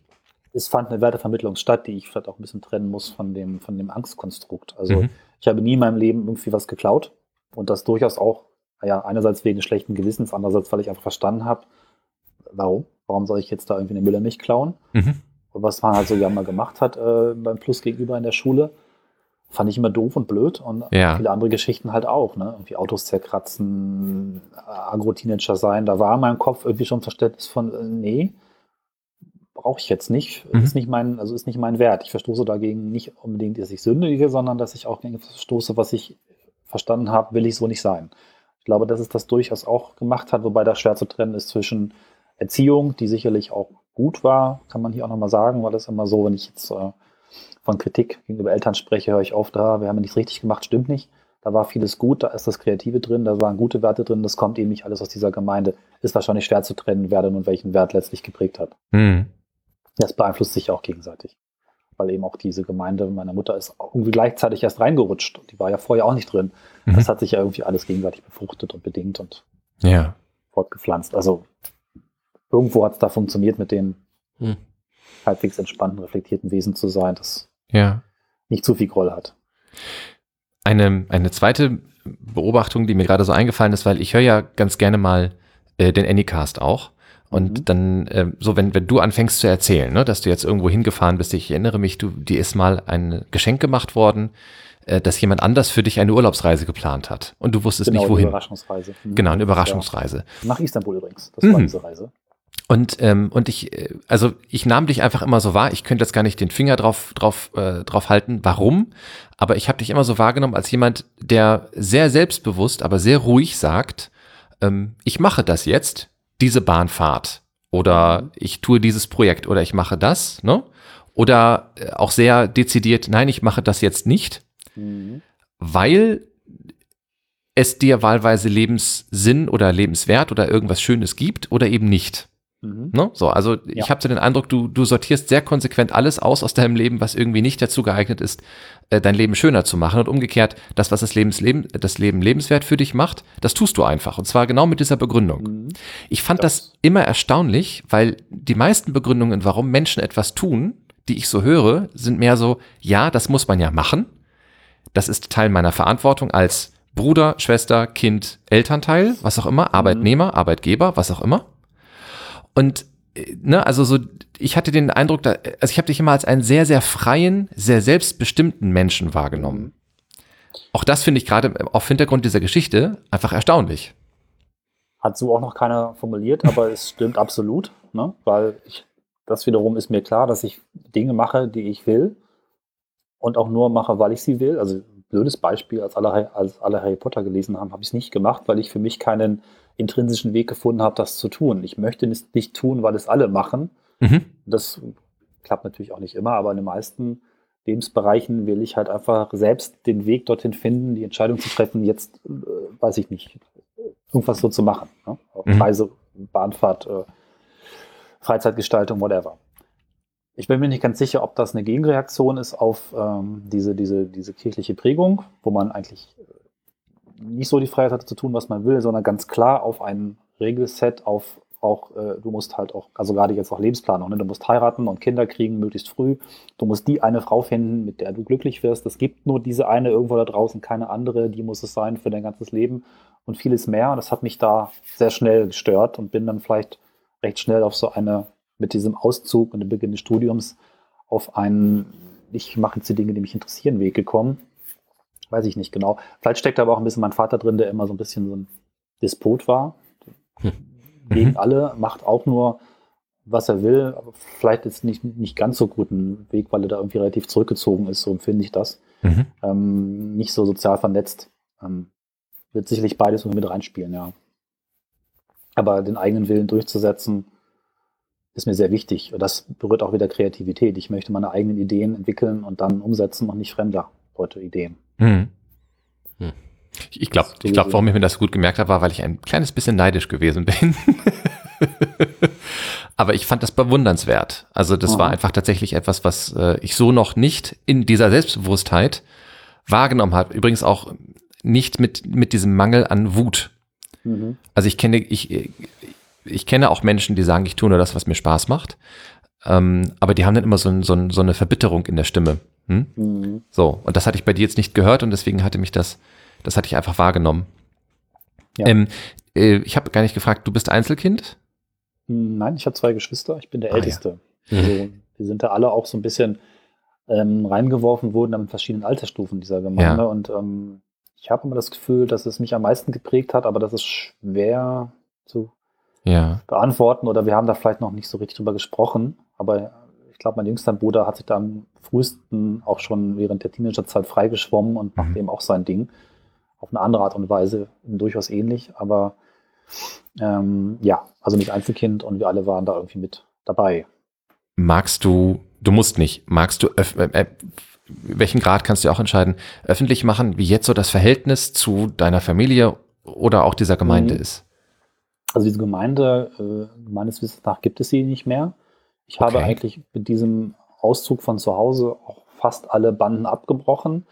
Also ich weiß zwar, dass ein paar Menschen noch existieren, aber ich habe keinen Kontakt mehr. Mhm. Ich weiß, dass ich ein, zwei Jahre nach dem Auszug nochmal da war und so ein bisschen mit den Leuten gequatscht habe. Das war es dann aber auch. Also diese Brücken sind abgebrochen. Ich weiß, dass da noch Gruppierungen existieren, die einen Gebets Gebetskreis haben und auch durchaus noch irgendwie vernetzt sind, aber kein Kontakt.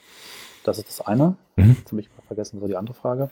Der Familie. Äh, Familie, genau. Mhm. Ähm, ob das jetzt auch damit zusammenhängt, ich bin tatsächlich, muss ich klar sagen, kein Familienmensch. Mhm. Oder ich bin es bisher nicht. Ich habe das, vielleicht bedingt es ein bisschen, dass ich eben meine Projekte und meine Ideen mache, dass ich sehr viel Zeit brauche für Projekte. Manchmal sage ich auch, meine, meine Kinder sind meine Projekte. Das sind halt Dinge, die ich mit viel Zeit auch ähm, verfolge. Ich habe hier unter anderem auch eine Software mitentwickelt, die seit 20 Jahren, fast seit 1998 an Hochschulen eingesetzt wird. Das ist fast wie ein Kind, Mhm. das ich äh, mit gezeugt habe und mit präge und mit erziehe und das so langsam vielleicht erwachsen wird oder auch nicht.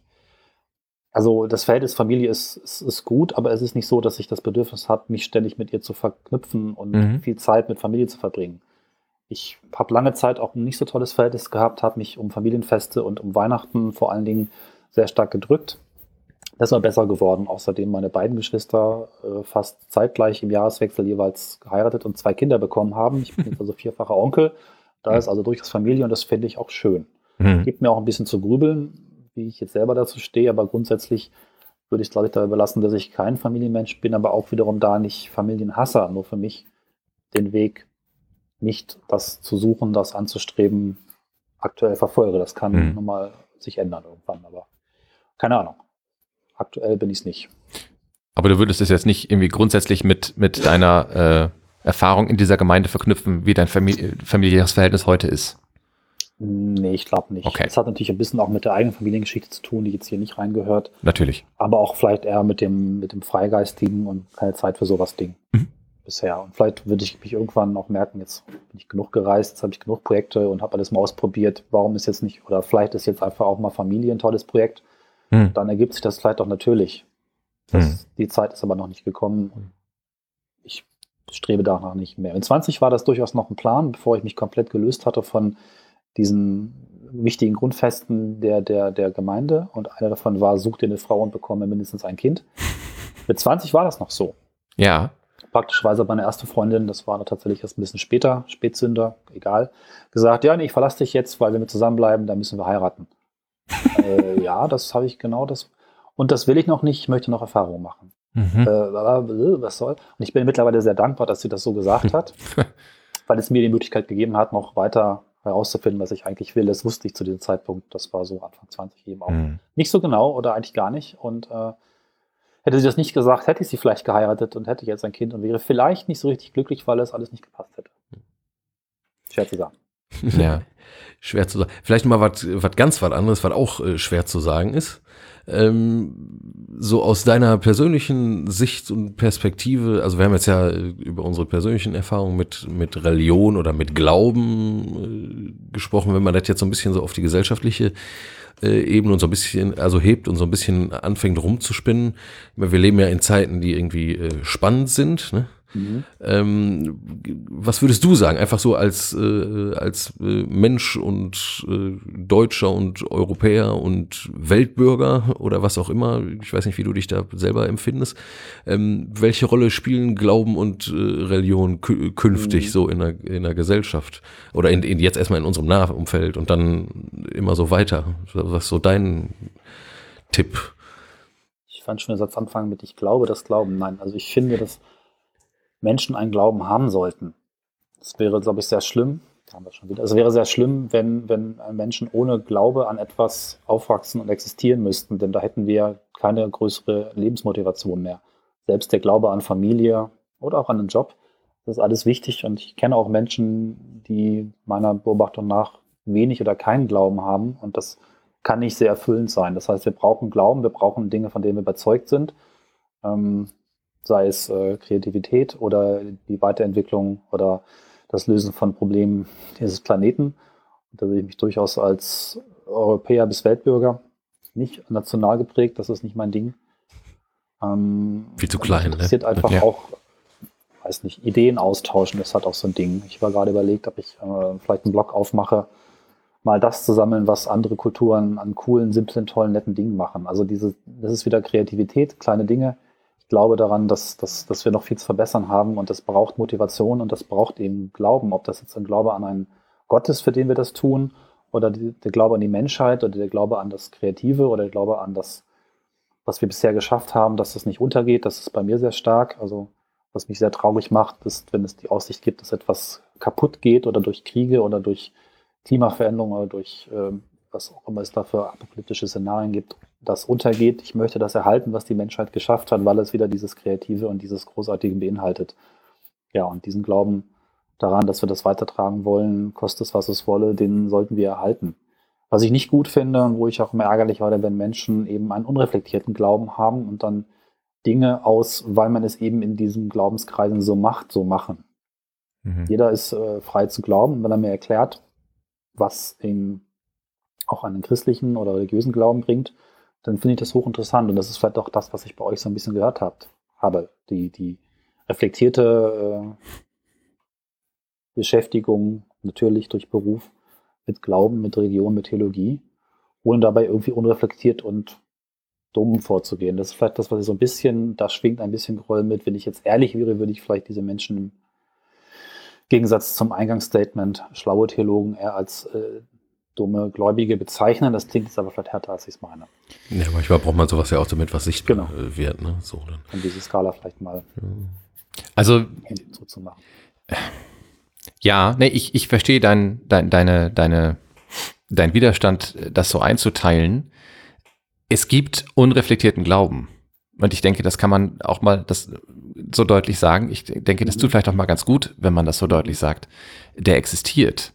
Ja, ja ich der existiert nicht erst, äh, wenn es dann richtig krass abgeht, wie, mhm. Äh, wie jetzt, äh, also, also terroristische Fundamentalisten, ne? Nee. So, sondern das ist sehr viel früher schon, ne? Also in so, in so kleinen Gemeinschaften, wie du das erlebt hast, auch, auch innerhalb der katholischen Kirche, in jeder Religion. Also wenn ja. ich an, wenn ich an ultraorthodoxe Juden denke, die ich in Israel äh, kennengelernt habe, da ist das zum Teil eben auch, ne? man ist einfach in seinem, ich weiß nicht, der äh, Professor, äh, wer hat das denn gesagt? Ja, doch, ich glaube, der Lutherbach war das, der sagte, hm. er sprach immer so gerne vom Sakrotop. Ne? Also dieser heiligmäßige Lebensraum, äh, der eigentlich die wirkliche Welt ist, ne? so wie die Welt, ne? wenn auch nur alle so wären, dann wäre wär auch alles schon gut äh, und so. Und da weiß man ganz genau, wie, wo es lang geht. Ne? Es ist im Grunde alles schon klar und alles schon entschieden so und das widerspricht. Also das, das führt immer wieder in diese Enge und das führt immer ganz massiv von dem weg, was für, für dich, für mich übrigens auch, das Leben letztlich lebenswert macht, nämlich, äh, sagen wir mal, eine, eine Offenheit oder eine freie, eine, eine, Unentschiedenheit und die Möglichkeit, in was reinzuwachsen, was gerade erst im Entstehen ist, bei gleichzeitigem Bewahren äh, von dem, was schon geworden ist ne, was man selber eben als, äh, als schön, genussvoll äh, betrachtet. Ne? Ob das jetzt irgendwie, irgendwie Leistungen der Menschheit sind, ob das mit Technologien zusammenhängt äh, ne, oder ob das eben auch Dinge sind, die ganz, ganz tief äh, subjektiv irgendwie letztlich sind. So. Und da, da würde ich sagen, da bin ich wenn ich mich persönlich, wenn ich mir jetzt die Frage stelle, die, die ich dir gerade gefragt, äh, die, die ich dir gerade gestellt habe, äh, geht's da schon in eine ähnliche Richtung. Also ich meine auch, wir brauchen was wie Glauben. Und ich finde außerdem überdies auch, wir sollten auch gucken, wo wir, wo wir als äh, Menschen bei aller Unterschiedlichkeit, wo wir Schnittmengen im Glauben finden können. Also wo wir einen gemeinsamen Glauben entwickeln können. Also das, was große Religionen versuchen, ne? Dann, ne? Also etwas, was für alle funktioniert. Man sieht ja ganz schnell im Einzelnen funktioniert es natürlich dann nicht mehr, wenn man es so einfach macht, ne? Aber Ähm, das, das glaube ich, brauche ich auch. Und ich persönlich frage mich dann halt immer, reflektiere auf meinen eigenen äh, Glauben, also worauf ruht mein Handeln auf, also wo, ne, wo ist die Welt, die ich anstrebe, deren Teil ich sein will, ne, wo ich reinlebe so. Und dann sehe ich halt das, weiß ich nicht, Beruf, ja, Familie auch, äh, ja, all das ist irgendwie schon wichtig und so, aber ich, und da kommt dann wieder das Theologiestudium und die großen Linien, die man, äh, die man da so kennengelernt hat, wenn man sieht, wie die Menschheit sich so oder wie, ne, weiß nicht, Gruppen von Menschen, Völker, was weiß ich, was sich entwickelt haben und untergegangen sind ne, und äh, was sich durchgezogen hat. Und da, da äh, sag ich mal so, also ich sehe ganz genau, warum, warum das ganz schwierig ist mit dem Weltfrieden ne? und so. Ne? Aber unter dem ja. möchte ich es eigentlich nicht machen. weil, weil, alles andere ist kein, kein weil alles, alles andere, ne? ist, ja. alles andere ist, ist, ähm, ist entweder zu kompliziert oder zu einfach. Ja. Also, ja, und das, das ist der, das ist, für, um das jetzt einfach mal, ne, Zeugnis geben und so, mhm. um das mal auf den Punkt zu bringen, das ist, das ist der, der Grund, warum ich nach wie vor auf dieser, ähm, ähm, auf dieser, äh, es gibt sowas wie Gott, ne, oder die, ich kann das, dieses Bewegungs-, dieses Entfaltungs-, dieses Kreativitätsprinzip, das kann ich benennen, ne, da kann ich, und das kann ich sogar da kann ich vielleicht sogar du dazu sagen, mich irgendwie einschwingen im, im Gebet oder so, ähm, weil das, äh, ähm, das hat man mit dem Konrad, ne? Äh, weil das ja. was von lebendiger ja. Beziehung auch mhm. hat, in, äh, eine Ebene in meinem Leben ist. Äh, wo, wo sagen wir mal, diese, dieses ganz große Fernziel ich, ich drin verfolgen, also ich, ich das große Fernziel im Blick behalten kann ohne erstens alles selber machen zu müssen und, und gleichzeitig kann ich auch ertragen, dass es halt so langsam oder manchmal eben auch gar nicht und manchmal sogar auch rückwärts nur vorwärts geht. Äh, jetzt habe ich schon wieder so viele Worte und es ist alles durcheinander. Schrecklich. Ich finde, genau, ähm, ja. gerade wenn ich solche, solche äh, Geschichten auch höre, wie du sie erzählst, oder wenn wir eben von äh, also was du, was du als, als, als äh, vielleicht dumme Gläubige bezeichnet hast, mir fällt immer ein, ähm, die geben sich immer mit vorläufigen zufrieden. Das ist das ist eine, äh, das ist eine ganz grundsätzliche auf, und andere Auffassung davon, wie Religion funktioniert. Ähm, es ist unfassbar schwer, seinen eigenen Gläubigen in seiner eigenen Gemeinde zuzutrauen, selbst Entscheidungen zu treffen mhm. und zu wissen, was richtig und was falsch ist. Genau das hat, also ist für mich zentrale Aussage des Christentums und auch zentrale Aufgabe des Christentums, die Glaubenden darin zu bestärken und zu befähigen, zu einem eigenen, selbstverantworteten Urteil ähm, äh, innerhalb der Religion zu kommen ne? und zu wissen, das kann ich tun, weil das ist richtig aus folgenden Gründen ne? und das kann ich mit meinem Glauben vereinbaren, etc.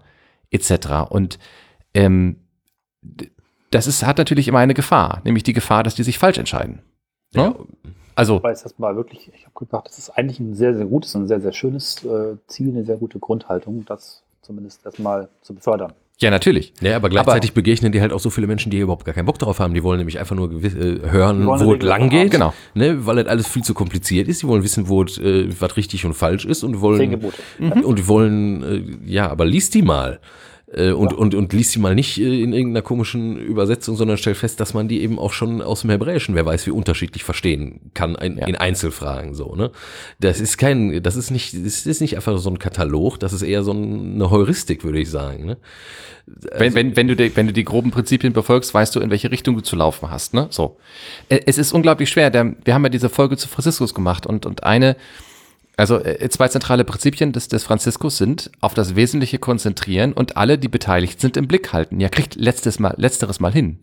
Ne? Also allein bei der, bei der Frage, steige ich heute ins Auto oder nicht, müsstest du ja, wenn du es äh, genau denkst, müsstest du ja bis zum Architekten und zum Ingenieur dieses Autos, müsstest du ja zurückdenken. Ne? So. Das kann kein Mensch leisten. Genau, richtig. Es ist also unglaublich schwer, ein, zu einem wirklich guten Werturteil zu kommen. Und dann ist natürlich diese Katalogreligion unglaublich einfach. Ne, du machst dir eine Regel auf, diese Regel hast du zu befolgen, fertig. Kein Sex vor der Ehe, Thema durch. Genau. Ja, so. Ähm, dass das im Zweifelsfall Nachteile haben kann und dass das ähm, in ganz vielen Fällen auch verkürzt ist und nicht weiterhilft, wird da nicht gesehen. Und deswegen entstehen ja auch diese ganzen Aggressionen immer, ne? Wenn ich dann also sehe, dass jemand offenbar ein glückliches Leben führt, auch wenn er diese Regeln, so wie ich sie gelernt habe, nicht befolgt, dann bin ich natürlich wahlweise neidisch oder auch wütend, so wie man immer wütend auf die Menschen ist, die die Regeln umgehen. Ja, es war, man ist ja auch immer sauer auf den, der in der Klassenarbeit schummelt und damit durchkommt. ja, man selber hat sich ja. an Regeln gehalten und dieses Arschloch kriegt eine Eins man weiß ganz genau, der hat ja nichts ja, für getan. Aber allein dieses Bild ist halt schon, ist halt, ne, kommt, es kommt aus der Kinderzeit. Natürlich, natürlich. Das ist ja auch dann ein, ein, ein Kinderglaube oder zumindest kein besonders erwachsener oder gereifter Glaube. Und das ist dann schwierig. Ich kann aber total nachvollziehen, dass manchmal auch, also ich habe das selber jetzt erlebt, tatsächlich in meinem Arbeitsumfeld, dass Seelsorger, also Gemeindeleiter, der, der festen Überzeugung waren, sie mussten nochmal einen Katalog schriftlich an die Gemeinde verteilen, einen Verhaltenskatalog, also in diesem Fall ein Auszug aus oh, dem Katechismus, okay. weil, und die Begründung war, ähm, dass sie in ihrer Gemeinde eben relativ viele Menschen haben, die das brauchen, um Halt zu finden. Das kann man jetzt schräg finden, gerade jetzt mit dem, was wir von dir jetzt gehört und gelernt haben. Hm. Ähm, ich möchte das zumindest in, in der Hinsicht ein bisschen verteidigen, als dass ich mich frage, was würde ich denn tun, wenn solche Menschen zu mir kommen und sagen, sagen Sie doch mal, wie das ist. So, und jetzt, jetzt habe ja. ich die Wahl. Entweder die finden, entweder ich sage, Leute, ihr müsst selber eine Antwort finden und dann finden sie eine und werden, wenn ich Pech habe, unfassbar radikal. Oder aber ich gebe denen was mit womit ich erstmal diese Frage beantwortet habe und kann dann gucken, vielleicht finde ich ja nochmal Dialogwege, um auf diese Menschen mehr einzugehen und weil dieser Prozess zu einer selbstverantworteten Form von Glaube ist ja auch lang. Das macht, das macht man ja nicht in, in zwei Tagen. Dauert ja, und das ist auch, genau. Ja, und jetzt in, äh, ich meine, das ist ja das ist ja nicht wesentlich unterschieden von dem Lebensweg, äh, den du jetzt hast oder den, den ich jetzt habe. Das ist ja nur eine Frage von Gedankenmustern oder von Material, was ich, was ich dafür, also in, worin ich so denke. Ne? Also ich hatte jetzt nicht den Eindruck, dass du, also bei, bei all dem, was der Marc sagte, ne, wie, wie bewundernswert das ist, was ich völlig unterschreibe und teile, äh, ähm, äh, aber du, du bist ja auch noch am Laborieren, wenn ich das richtig verstanden habe. Ne? Also es ist ja nicht, dass, dass sich bei dir der Schalter umgelegt hat und jetzt läuft das alles wie in Bahn, sondern es ist ein, ein also, ongoing Process ne? und irgendwie Work in Progress oder wie mhm. auch immer.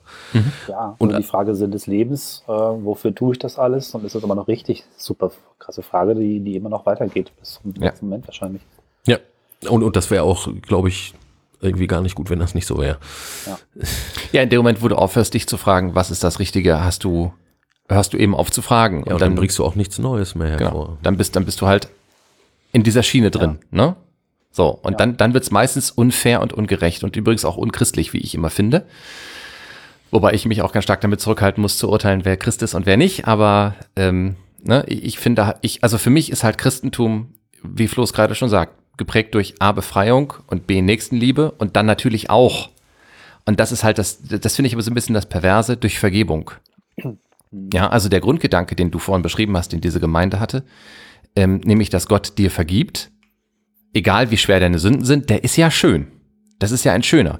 Schlimm wird es, wenn daraus die, die, der Schlussfolgerung gezogen wird, dass du immer Sünder bist und deswegen immer um Vergebung bitten musst. Ne? Und in so, dem, ja. in dem Umfeld also rein, rein deskriptiv, ne, nochmal Bezug nimmt auf deine, auf deine Kindheits- und Jugenderfahrung, wenn du groß wirst in einem Umfeld, was dir zwar einen erzählt vom vergebenden und liebenden Gott, was ja am Rande neben der ganzen Höllenpanikmache äh, wohl auch irgendwie da drin gewesen ist, also zumindest die ja. Möglichkeit der Vergebung ist halt ja, ja. drin so, ne? Aber wenn du gleichzeitig groß wirst und dich entwickelst und dein Bewusstsein und, und dein, deine Persönlichkeit sich entwickelt in einer, ähm, äh, eben in einem äh, Feld andauernder Verunsicherung, was vor allem eine Sache komplett verunmöglicht, nämlich dass man sich selber mal vergibt und auf den Gedanken kommt, dass man in Ordnung ist, wie man ist, ja. Ne? Ja. so dann, dann läuft es halt so brutal komplett auseinander und es bringt einem überhaupt die Vorstellung oder der Glaube an einen vergebenen Gott ist für die Tonne, ähm, für das eigene Handeln und für die eigene Weiterentwicklung für die Tonne, wenn man das nicht in sich selber erstmal hat. Ne? Äh, und sich selber, äh, also zu sich kommt und zu sich steht, ne? Und also äh, äh, Scham äh, überwinden. Also Vergebung ist, finde ich, wie der Marc schon sagt, ist ein ganz wesentlicher äh, Punkt ähm, was religiöses Denken und auch vor allem Praxis angeht, aber das ist, fängt nicht beim Nächsten an. Und, äh, ne, und äh, wenn es heißt, liebe deinen Nächsten, denn er ist wie du oder wie dich selbst, so wie das in Torah und Neuem Testament äh, immer wieder, immer wieder äh, kommt so, äh, dann ist das Schwierige nicht dem, äh, dem Nächsten zu vergeben, ne, glaube ich, sondern sich selber zu lieben, ist, glaube ich, mal das Schwierige. Okay. Ja. Zu der Vergebung vielleicht nochmal, das ist, war einfach dieses riesige Spannungsfeld. Es wurde ja mal gesagt, Jesus ist für deine Sünden gestorben und zwar pauschal.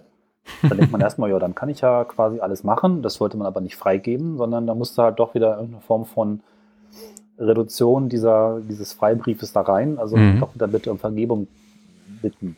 Statt einfach zu sagen, ja, wir haben hier eine gewisse Moral und die leben wir auch, aber trotzdem sind wir alle auch Sünder und es kann mal was schiefgehen. Das ist aber schon geregelt durch den Tod von Jesus. Und das ist der Punkt. Das Ja. ist genau, das wäre, das wäre die Botschaft gewesen, ne? Genau. Das War wäre die Botschaft gewesen. Ich fand das Genau. so spannend, dass, weil ich habe ich Das- hab mir aufgeschrieben, das ist unglaublich katholisch. Ja, Das, ja. Die, die, dieses Du musst um Vergebung bitten. Ich habe so gedacht, was, was hat denn, Ja, scheiße. also so eine, so eine, so eine Pseudo-Beichte, was hat die denn in so einer evangelikalen Gruppierung zu suchen? Weil die glauben nicht an das Sakrament der doch, Vergebung. Doch, doch, schon so. Ach, Also was? Muss man, muss man im evangelischen Gesangbuch, da gibt es einen ganzen Abschnitt, steht da oben, oder nicht? Du hast kein EG? Äh, Viel nein, besser als das Geäußere. Okay. Da steht ganz groß auch von der Beichte. Gibt's den. alles klar. Also diese, diese, weil die halt auch, sagen wir mal, wissen, Ja, aber dass dass die doch psychologisch, ja, nein, da, und das heißt dann Seelsorge, das muss nicht unbedingt Sakrament Ach so. Überhaupt okay. diese ganze sakramentale Denkschiene. Aber da machen wir nochmal was Hm. extra. Das, das, ich glaube, das führt doch wir haben ja Luther ja jetzt, das äh, machen wir dann. führt all, allzu weit weg. Also das wollte ich wollte das nur noch mal stark machen, was was gerade was gerade kam, ne? Mit äh, also wenn Jesus für deine Sünden äh, gestorben ist, dann natürlich sollst du dann auch äh, teilnehmen an dem Leiden Christi am Kreuz, also sollst du dir dessen vielleicht bewusst sein so, aber die erste Funktion ist doch, dass dass klar ist, es muss nicht alles beim ersten Mal klappen. Du darfst Dinge falsch machen und so weiter, weil du dich weiterentwickelst. Ähm, und deswegen brauchst du nicht ewige Rück, Rückschau auf das, was dir schiefgegangen ist und dich noch jahrelang damit äh, geißeln oder ewig und so, wenn du es erkannt hast. Und wenn du für dich selber siehst, dass es äh, Käse war äh, an der Stelle, dann so, dann tritt Glaube ein, weil sich dein Handeln verändert und fertig. Ja. Und nicht, äh, weil du dann äh, dich selber äh, psychisch äh, terrorisierst oder terrorisieren lässt über Jahre und Jahrzehnte mit immer demselben Scheiß. Deswegen finde ich den Begriff äh, Sakrament der Vergebung auch deutlich besser als Buße Ja, ja. oder Beichte. Ne? Weil Buße wäre das. Buße ist ja nichts weiter als äh, eben eine Verhaltensänderung dann. ja, genau. Ne, Die, Exakt. die auf die, auf die Erkenntnis folgt. Ja. Und tut deswegen auch nicht weh. Ja. sondern ist, ist noch in Freude, wie die Väter das dann immer sagen. So, machst du noch freudig tue ich Buße, ne? weil, ja, weil das, weil das, äh, Ja, weil ich weiß, dass Vergebung weil kommen es, wird. Genau. weil es, Mhm. nein, weil es keine, weil ich weiß, dass Vergebung immer, und weil es eben keine Strafe äh, ist Ja. oder keine Ausgleichs, äh, keine Sühneleistung oder so, sondern einfach nur, ähm, weil es mich ja selber groß macht. Mhm. Äh, oh Mann, jetzt sind wir von Hölzchen, äh, von Hölzchen auf Stöckskin. Du hast, du hast dir zwei Theologen eingeladen, das ist, äh, das passiert dann. Ich höre euch ja gerne auch zu. Das ich ja auch schon. Ich habe, ich weiß nicht, ob ich jetzt alle Folgen gehört habe, zumindest habe ich mir doch einiges aus dem Backkatalog noch angehört. Ich finde das super interessant, weil ich einfach auch noch was Neues daraus lernen kann. Das, was damals einfach so ein bisschen fehlte, diese Mhm. Reflexion, aber auch nochmal ähm, Kirchengeschichte, finde ich gar nicht so uninteressant. Mit, zumindest mittlerweile. Mit 14 wäre ich wahrscheinlich diese langweilige Geschichte weg damit. Ja. Aber man wird ja auch da irgendwie interessierter. Doch, gerade auch durch Reisen. Mhm. ne? Also, Das großartige. Assisi, da muss ich nochmal hin. Ja, ist toll. Ist zum Glück auch nicht kaputt gegangen beim Erdbeben. Äh, diesmal nicht. ja. Diesmal nicht, genau. Also warum nicht? Da gibt's, das passt dann doch irgendwie am Schluss wieder. Ach, ich weiß nicht. Nein, was ich noch äh, loswerden äh, muss, dringend, ist, dass ähm, für mich, äh, ja, für den Marc auch äh, auf jeden Fall, ähm, natürlich jetzt auch hier in, in diesem Podcast-Projekt die Begegnung äh, jetzt konkret mit dir äh, natürlich auch extrem lehrreich ist. Ne? Und, Mhm. und äh, Idealita ähm, uns natürlich auch weiterhin zu besseren äh, Theologen macht, ne? weil auch da lernen wir und es geht weiter irgendwie. Ne? Also das, Ja.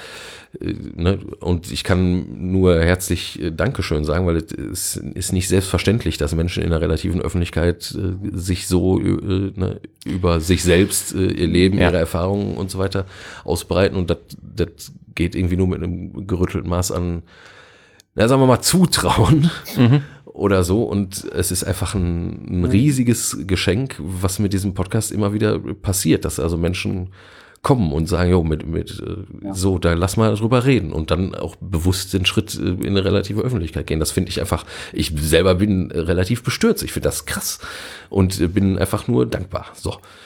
Feierabend. Jetzt hast, Ich jetzt hast freue du mich auch. Ich freue mich aber auch. Ich kann das mal zurückgeben. Es klingt nach Schleim, aber ich freue mich auch mal einen Blick, äh, anderen Blick auf Kirche zu bekommen, weil das, was ich erlebt habe, ist auch so nicht Kirche. Das ist wiederum ein Spezial. Ähm, es ist ein, es ist oder eine ein, Spezialecke, eine Ecke von, ja, sicherlich schon irgendwie von Kirche und von Mhm. Glauben, aber das ist nicht die Kirche per se.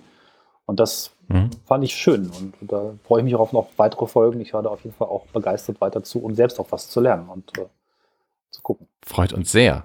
Ähm, auch von mir Dankeschön. Ich habe gerade so gedacht, das hast du doch vielleicht ungewollt äh, Verkündigung betrieben. Nein, da würde ich mal schwer davon aus. Ja, doch, doch Ne? ich glaube auch. Also äh, indem du halt von dem erzählt hast, wie es dir geht und äh, dein, deine Auffassung äh, öffentlich gemacht hast, ist das eine Form davon. Ne, Das Ja. ist schon Zeugnis geben, um das Ja, jetzt mal, das- wenn genau, ich das als das hatte ich ich möchte es nicht geben, ja. vereinnahmen, ne? aber ich glaube eher, eher so, so darum geht es, nicht um irgendwas, was irgendwem Genau. gefällt oder was irgendeinem Katalog äh, entspricht oder irgendwie einer Gemeinde oder einer Gruppe entspricht, sondern, sondern Zeugnis geben wollte ich sagen, genau. Mhm.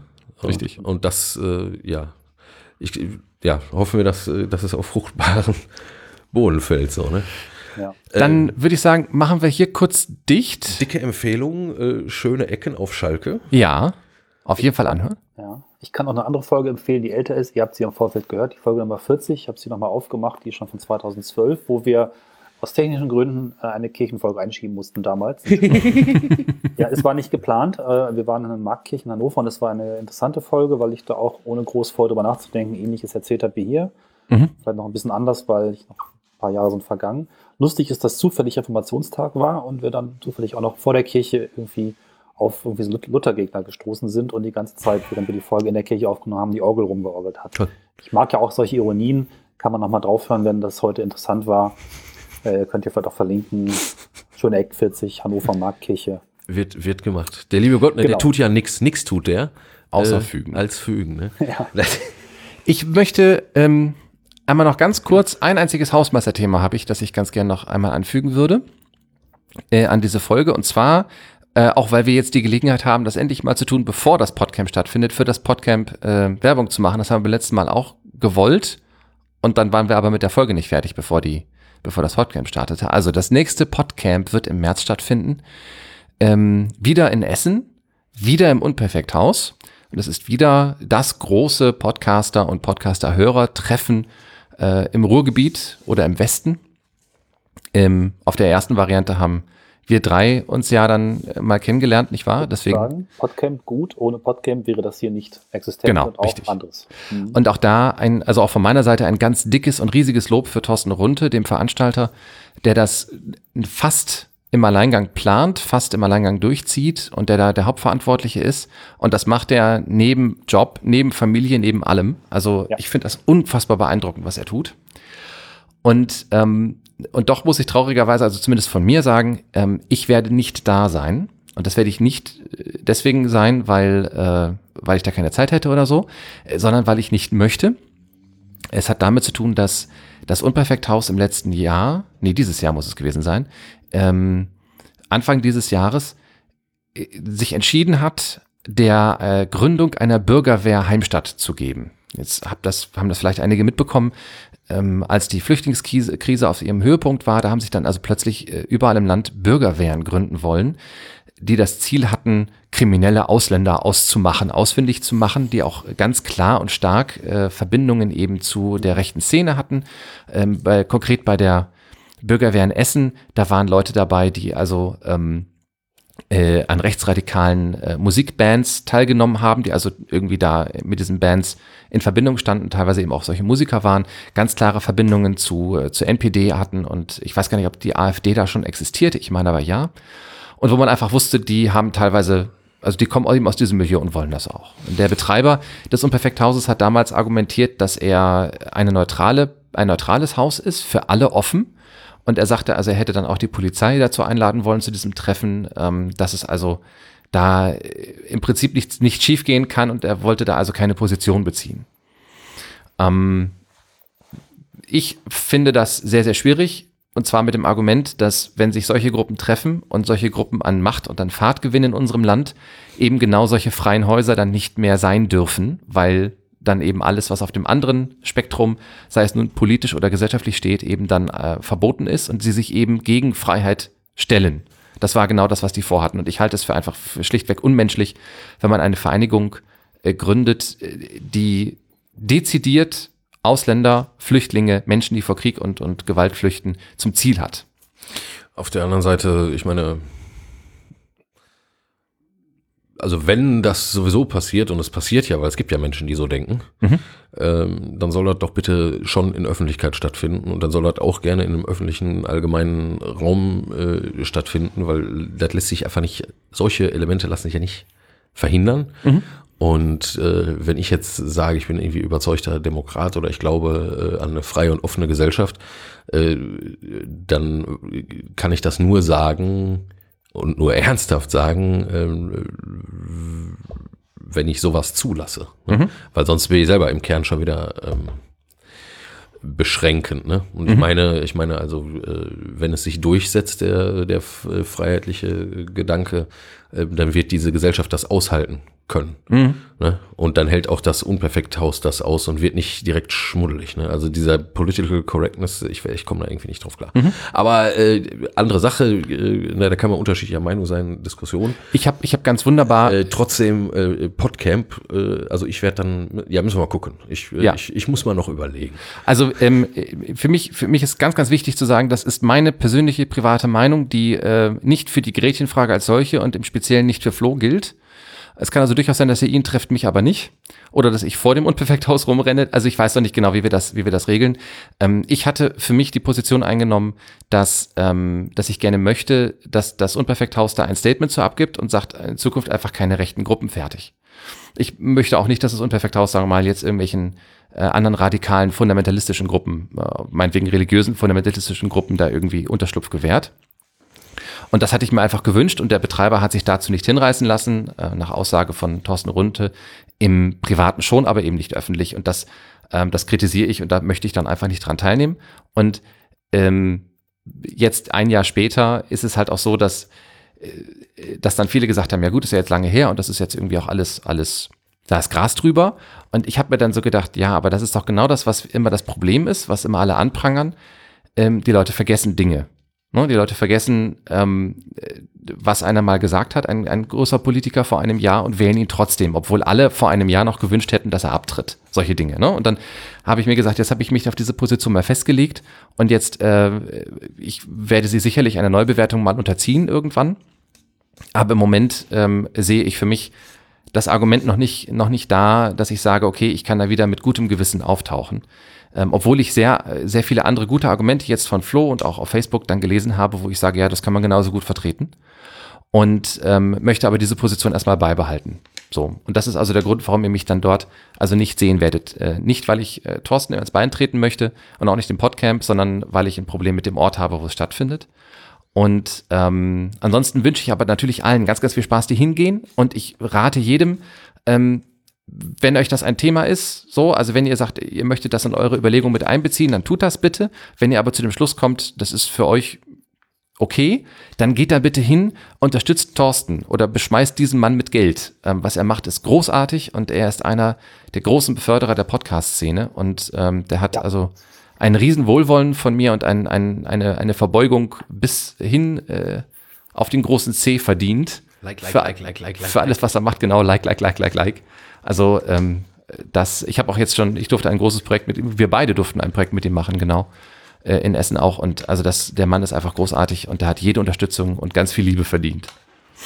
So, jetzt bin ich fertig. Ich kann vielleicht noch anhängen, um da noch vielleicht etwas, die versöhnlichste, das falsche Wort, um noch was Positives dran zu hängen oder Unkritisches dran zu hängen.